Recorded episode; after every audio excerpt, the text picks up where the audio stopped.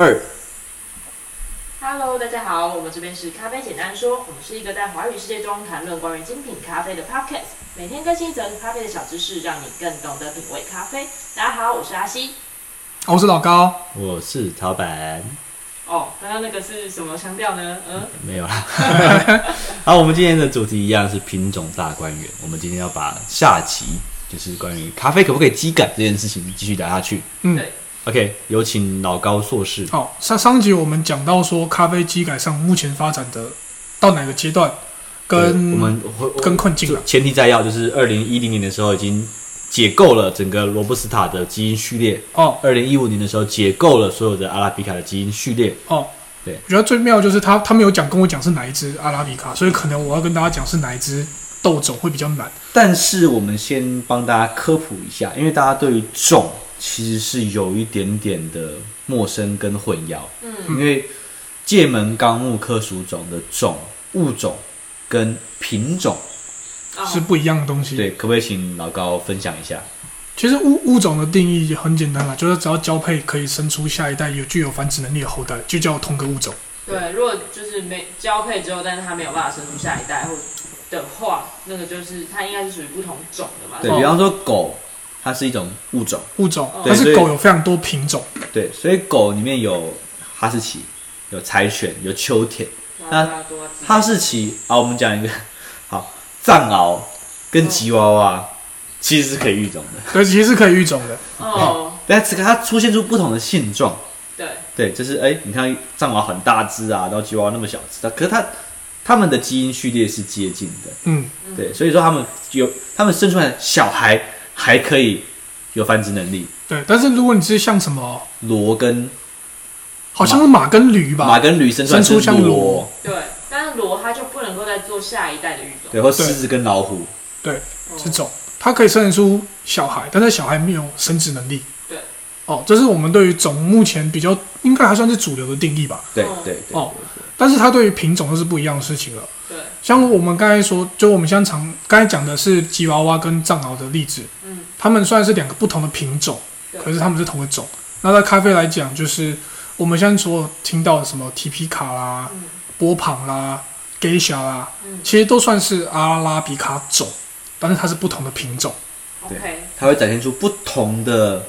性状。嗯，对，性状这个字可能大家还听起来太太专业，你就把它想成不同的风味、不同的呃产量、不同的外形。对对对，对，好，那就是我那时候在看这篇论文的时候，有有有另外一个问题，就是说我知道机改难度，那我们现在在培育这些品种的时候，我们又是怎么做的？嗯，哦，怎么做的？其实，哦在 Harlan 那篇原生种里面就有讲到，其实，在一九四五年，它是一个还蛮关键的时代。嗯那一九四五年之后，其实就出现了很多的人工混种，嗯，非机改的方式啦，哦，对，就是透过育苗，育苗的方式。然后，可是因为这个应该要再找另外一个专业的朋友来聊，对，因为呃，育种真的是很复杂，对，因为你你育出来是育出来，育出来是一件事，它的品种的表现能够稳定下来也是一件事，嗯对，就是哦，我我我我弄出一个新的东西没有错，但是它它的因为很多时候是我育出一个新的新的品种，但是这个品种可能叫 F one，嗯对，那 F one 它可能有一个特别的风味特征。嗯，哦可是他可能 F1 的的再下一个带，子代就没有了。对，对，那我能不能够稳定的控制住这个变音，让它继续下去？就是它可能到第三代、第四代，甚至一百代之后都有这个特征，它才嗯成为成为一个独立的品种。这对，件事情应该在那个吧，Pacamara 上面，帕卡拉玛其实做很久，哎，对，那变种又分两种嘛，一种是人为的，嗯一种是哦天然的。嗯，像马拉狗 hebe 象豆，马拉狗 hebe 这个字，它其实就是我们未来品种大观园可能会专门做一集讲马拉狗 hebe。对，嗯象豆它就是在巴西的这个地方，马拉狗 hebe 这个地方自己突变出来的品种。对嗯很酷。哦，那个时候好像是他忘记我忘记为什么他要跟帕卡斯混种了啦，就是马哈沟一贝跟帕卡斯的混种产生了帕卡马拉。那印象中前面几集有讲到帕卡马拉的风味长什么样子嘛？哦嗯，刚好店里面有。那帕卡马拉这个性状稳定下来，至少到 F 五以后才稳定下来。嗯，哦，那假设一个育种然后结果要三年的时间，三乘十五，那就是两个世代到三个世代，就是嗯二十年、三十年的时间了。嗯嗯嗯那这个也是目前我听到比较常见，就是做做咖啡的品种的改造会做的事情。还有一个玩法，截枝。哦，扦插吗？我看我在云南遇到很多那种在罗布斯塔的的树干上面绑 g e s h a 哦，就是大家听过高阶梨嘛？嗯，对，嗯高阶梨的那个根是比较比较强壮的一种梨子，可是它不好吃。嗯然后他们上面扦插的是好吃的梨子，哦，其他同时就会有抗病性跟就是风味上面的表现。哦那咖啡其实里面也大家很很喜欢搞这种事情啊，好像就是我我有听说很多，就是在在农改的世界，这件事情非常常做。基对本上有非常多的果树，它都是用扦插的方式，在台湾啦。对对对对哦对，那台湾是扦插第一名，超级超级喜欢扦台湾插。这号称农业王国，真的是对，台湾的咖啡农也很喜欢扦插。哦，台湾，我真的会更扯，就是之前台湾种兰花其实也是很厉害的。对，之前弄兰花展的时候，他们超级不喜欢台湾人去，就他们就是台湾人一整排踩过去之后，发现怎么那个兰花叶子上面都有洞，就他们会去拿打洞机把人家叶子打下来，觉得这个打叶漂亮，打下来然后回来台湾养，然后就从一片叶子的组织这样一直养上来，他就可以把那只植株养上来卖。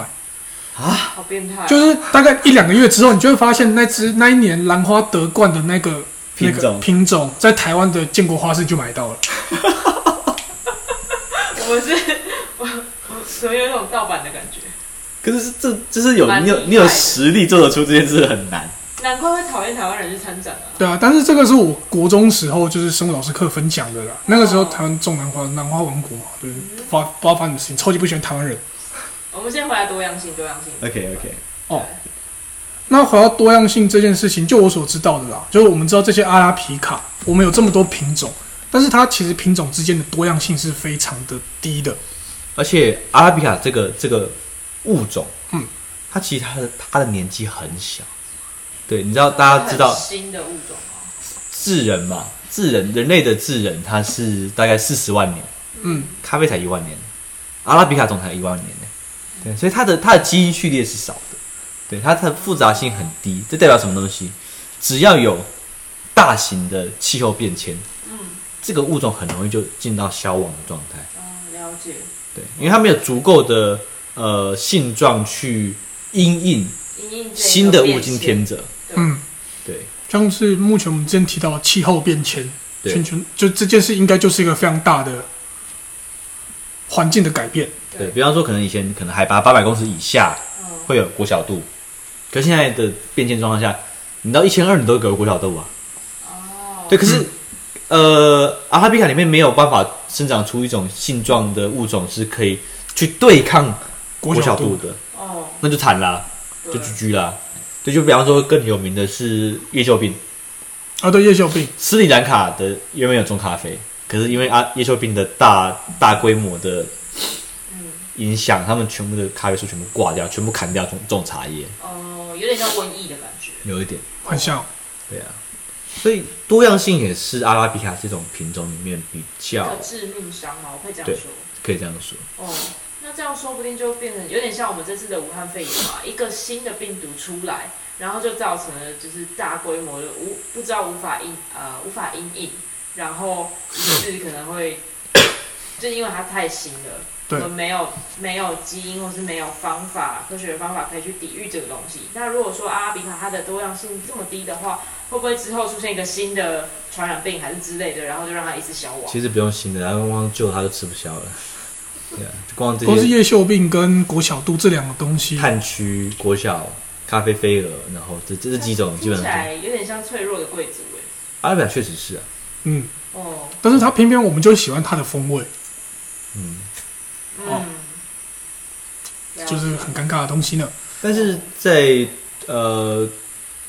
因应气候变迁这件事情的主题上面，其实大家做了很多不同方向的尝试。对，那包含之前我跟阿西有聊到一个新的主题是，呃，现在很多精品咖啡协会开始把目光面向了精品罗布斯塔，嗯哼，对他们甚至出了一本专门在讲精品罗布斯塔的哦，专书手册对，对，所以有很多个面向啊，包含你刚刚讲的人工运走是一种面向，扦插是一种面向，嗯机改是一种面向，对。对。但其实他们最终的目的都是在于让它稳定的生产，然后可以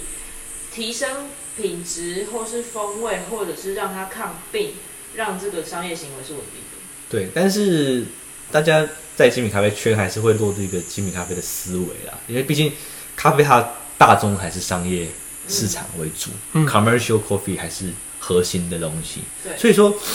这些农改厂或者是基因改造的面向，第一件事情还是两个东西：抗病跟产量。嗯，对，这两个东西是最高的原则，嗯，品质、风味反而是其次。因为这个东西他们会觉得其实也可以用那个加工的方式去改变。不是，就是因为呃，目前大众都还是商业商业斗士对场，，因为呃，怎么讲？你要做精品咖啡，你必须要很有钱，你必须要很有资源的设备，嗯你才做得出来。但是大部分的农民都是在贫穷线以下的。对对，你要你要推出的物种是他们养得起，然后不需要很高贵的方式去做。生产成本不要那么高的。对，哦，对大概就是这个样子。了解。老高，你还有没有要补充的？应该没有了吧？嗯哦，多样性的部分。哦，好，所以